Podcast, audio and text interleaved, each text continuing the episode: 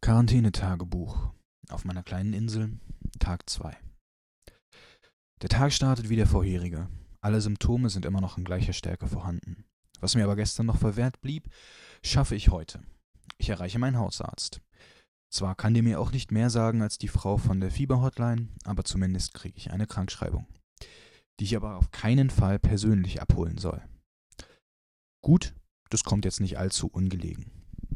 Meine verbliebene Mitbewohnerin, die andere ist ja in die Heimat gefahren, und ich teilen uns die Wohnung so, dass immer nur einer von uns beiden außerhalb seines bzw. ihres Zimmers ist. Das führt zu merkwürdigen Situationen, ist aber im Moment die Maßnahme, mit der wir uns am wohlsten fühlen. Beim morgendlichen Kaffeekochen bemerke ich, dass es warm draußen ist und öffne das Fenster der Küche. Leider das einzige Fenster, durch das direkt Sonnenlicht fällt.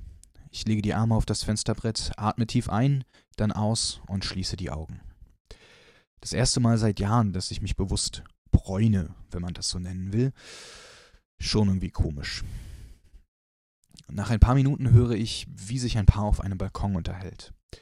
Das Gespräch wird untermalt vom Klicken eines fast leeren Feuerzeugs.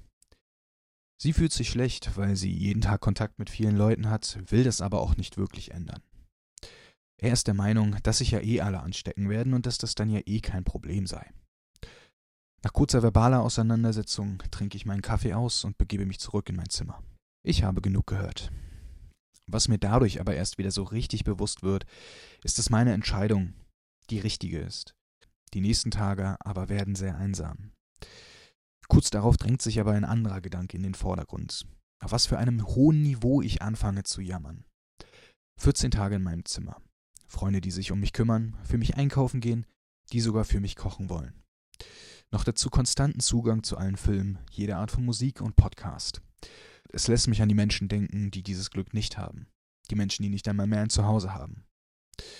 Ich habe einfach nur unfassbar viel Glück gehabt, selbst wenn ich diesen Virus tatsächlich haben sollte. Diese Erkenntnis löst zwar den Knoten, lässt mich aber trotzdem betrübt zurück.